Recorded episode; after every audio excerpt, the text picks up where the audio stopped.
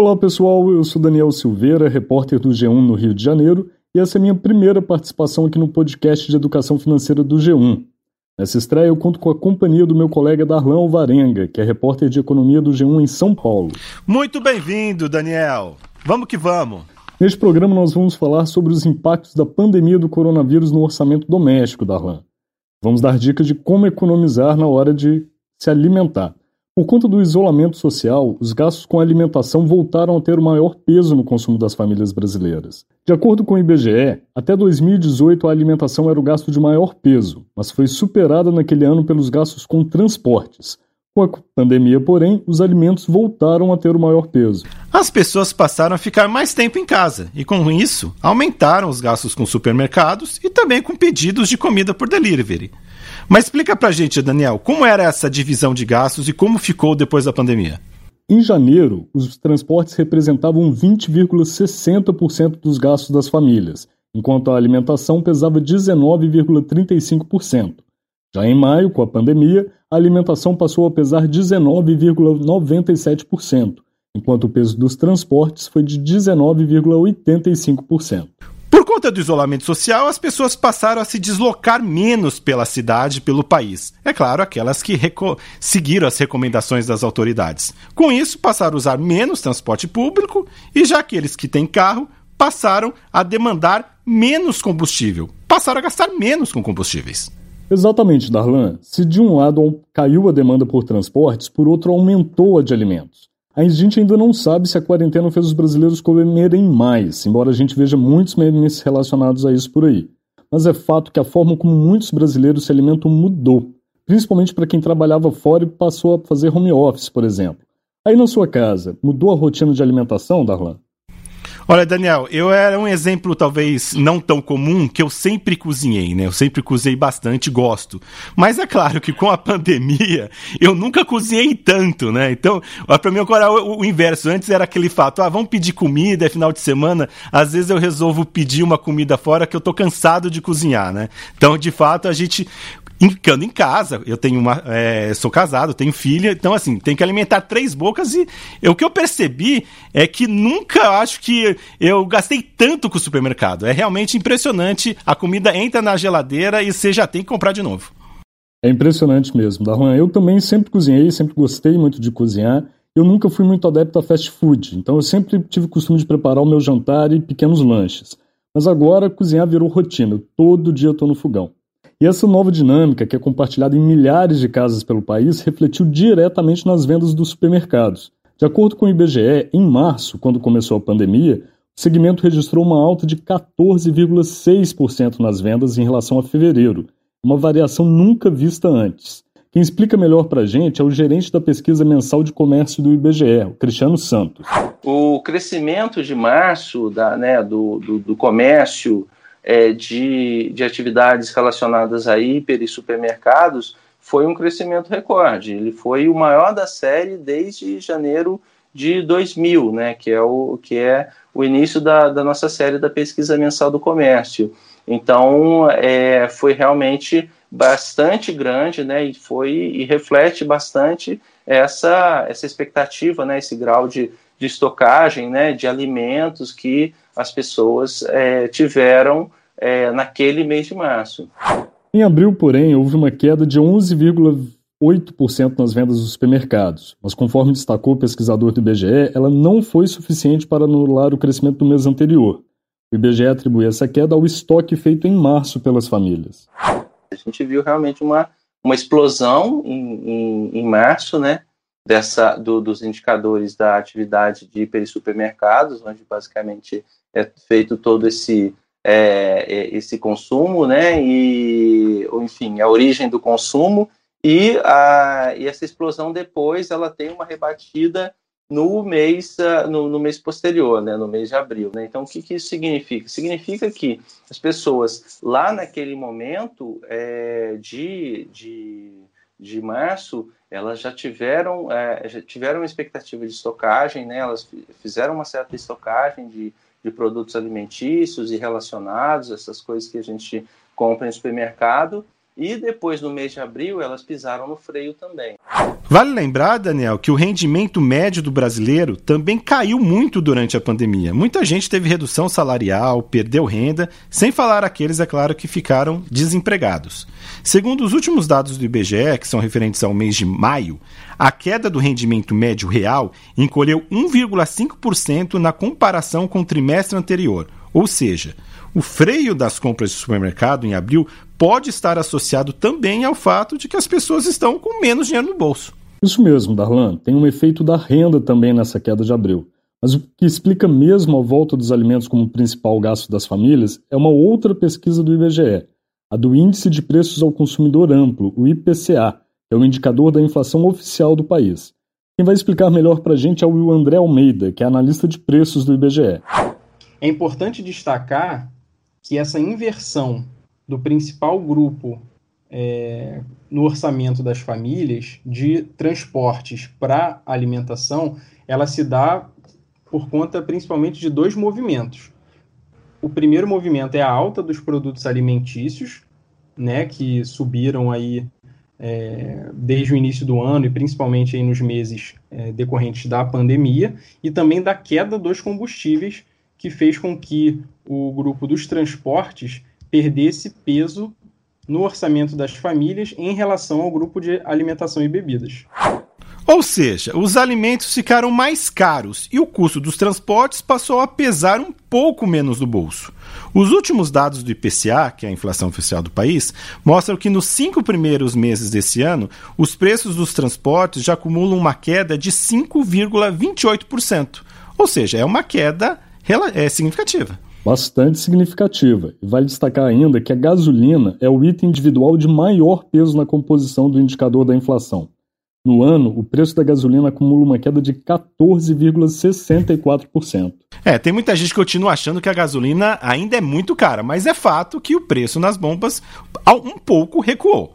Mas vale destacar, Daniel, para ficar bem claro, né, que essa menor demanda por combustíveis é, fez a gasolina, pesou nessa queda do preço da gasolina, mas tem um outro fator que é talvez até mais importante, que é a política de preços praticadas hoje no país pela Petrobras, que é influenciada diretamente pelo preço internacional do petróleo, que derreteu em 2020. E há uma crise global afetando todo o setor de óleo e gás no mundo. O preço do barril caiu muito, por isso que a gasolina caiu até no Brasil. É isso mesmo, Darlan. Enquanto os preços relacionados ao transporte caíram 5,28% no ano, os preços da alimentação do domicílio tiveram alta acumulada de 4,28% no mesmo período. Já a alimentação fora do domicílio teve um aumento mais discreto, de 2,36%. O André Almeida do IBGE explicou que foi o consumo dentro de casa que puxou a alta geral. O principal fator aí dentro do grupo de alimentação e bebidas que é, impulsionou essa alta nesses últimos meses se dá na alimentação para consumo dentro do domicílio, né? E aí a gente pode é, destacar alguns itens é, que tiveram altas relevantes aí no período, como a cebola, a batata inglesa e o tomate. Além disso, tiveram frutas, leite longa-vida, arroz, que são produtos que são frequentemente consumidos pela família e têm um, um peso é, significativo no orçamento. E isso pode ser explicado por conta desse contexto de isolamento social, né, em que as pessoas estão mais em casa, então a, a demanda por alimentos no domicílio é, é maior nesse período. Ilustrar o tamanho da alta, do aumento dos preços de alguns alimentos, pessoal, no caso da cebola, por exemplo, ó, olha só, os preços acumulam alta no ano simplesmente de 93,76%. É, dobrou. Claro que ninguém come só cebola, né? Mas isso dá um, uma ideia de como alguns itens ficaram muito mais caros. A batata inglesa, por exemplo, aumentou 65%. Já o tomate tem uma alta no ano de 40%. Olha, eu sou mineiro e uso cebola em tudo, então esse preço está realmente de chorar, Darlan. E olha só, o arroz, que não pode faltar na mesa dos brasileiros, também acumula uma alta significativa no ano, de 10,17%. E o leite longa-vida integral de 10,46%. Enfim, né? Quem faz compra, quem gasta com comida, deve estar percebendo sempre tem, sempre tem alguma coisa no supermercado que ficou mais caro. Essa é uma, uma verdade imutável, né? Mas a pergunta que fica, então, Daniel, diante dessas altas, das pessoas tendo que comprar cada vez mais, cozinhar cada vez mais, dá para economizar na hora de fazer compras, Daniel? Sempre dá para economizar, Darlan. As dicas básicas para reduzir o preço final da lista do supermercado são pesquisar os preços e substituir marcas, escolhendo aquelas com preço mais em conta, né? Então, em tempos de pandemia, vale lembrar que não precisa ficar indo mais em vários mercados para fazer pesquisa de preço. Hoje, pelo celular, pela internet, a gente consegue, com muita facilidade, pesquisar oferta, comparar preço e fazer compras para entregar na própria casa.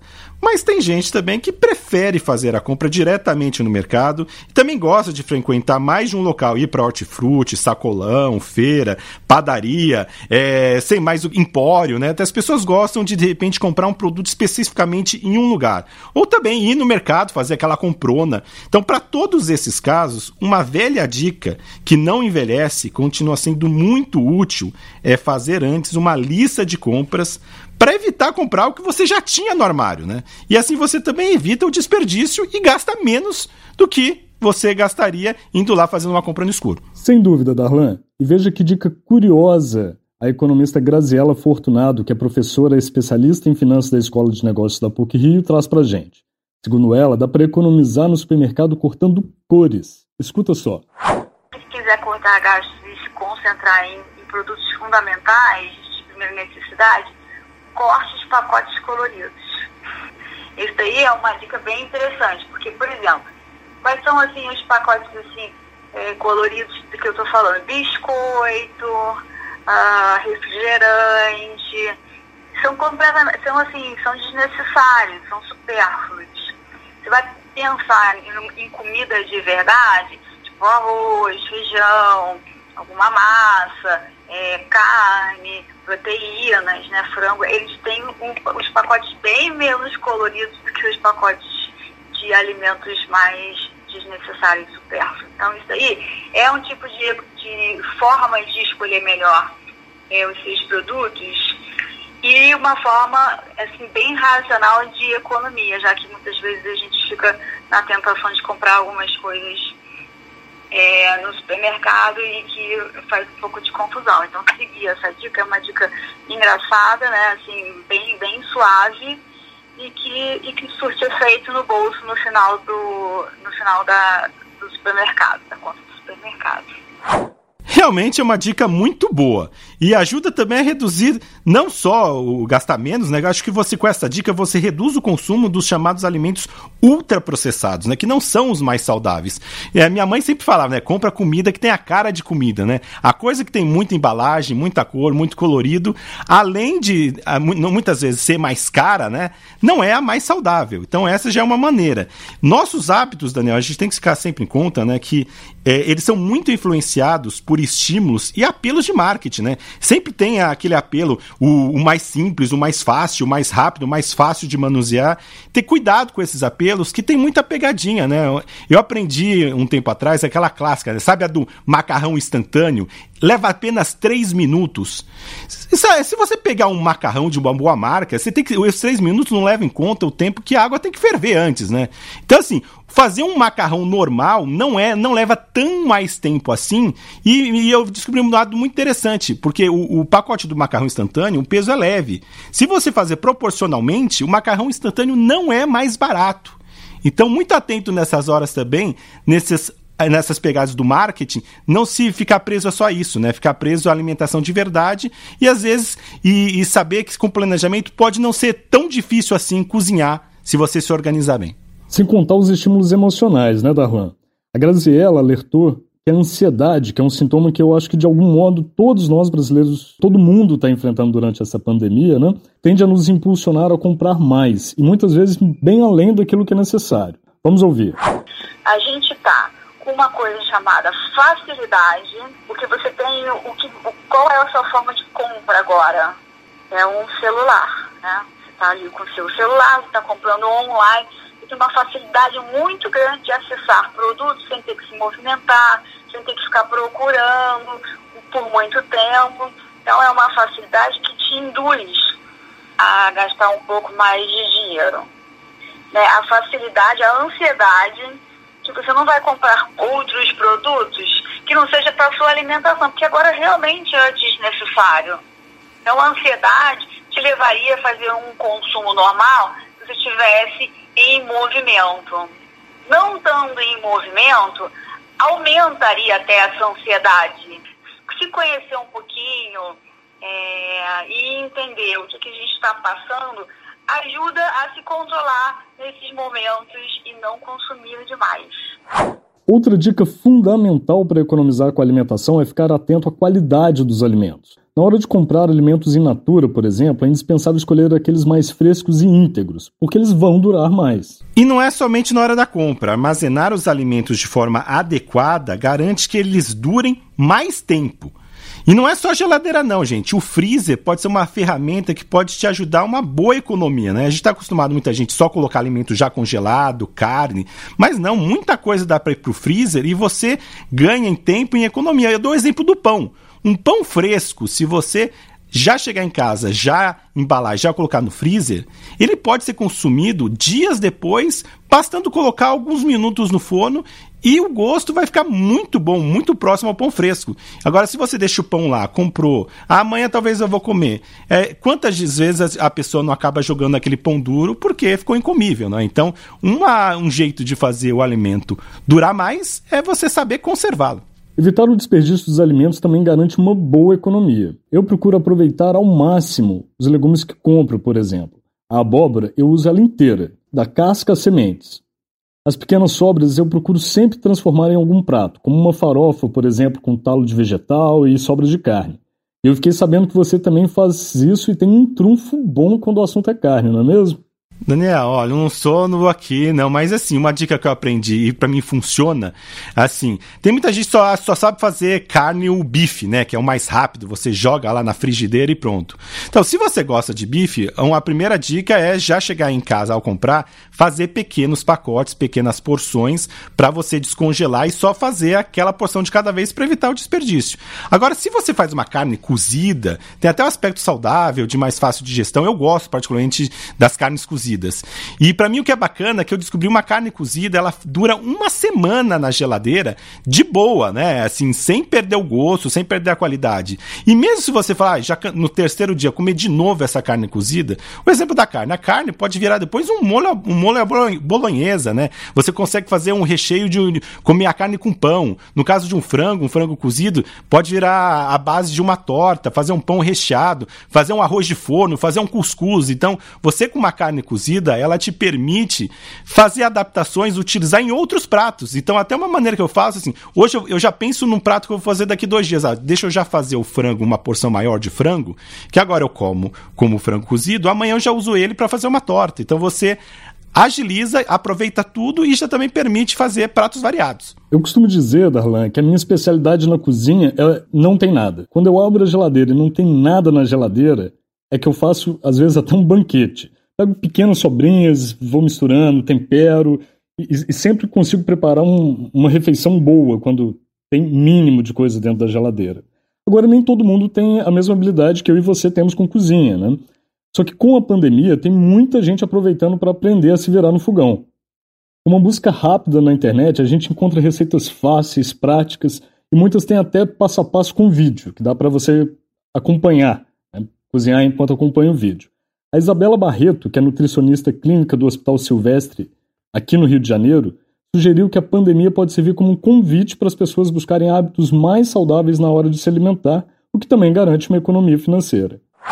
Hoje em dia, a gente ganhou um tempo, né? A gente foi com o isolamento social, né, que impôs nessa, nessa pandemia do, do coronavírus, é, nós ficamos com um tempo maior para a gente se dedicar à nossa saúde, né? Para a gente é, rever os nossos hábitos alimentares no nosso dia a dia, que é corrido para todo mundo.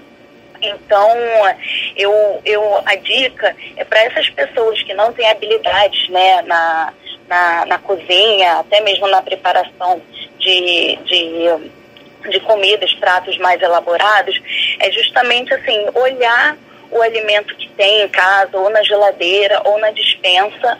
É, procurar na internet alguma receita que seja simples. É, tem receitas que você utiliza dois, três ingredientes no máximo. É, pode ser uma, uma fruta, uma aveia, um iogurte, que você já faz uma, uma preparação que antes você só via aquele alimento isolado só o iogurte, só aveia, só aquela fruta.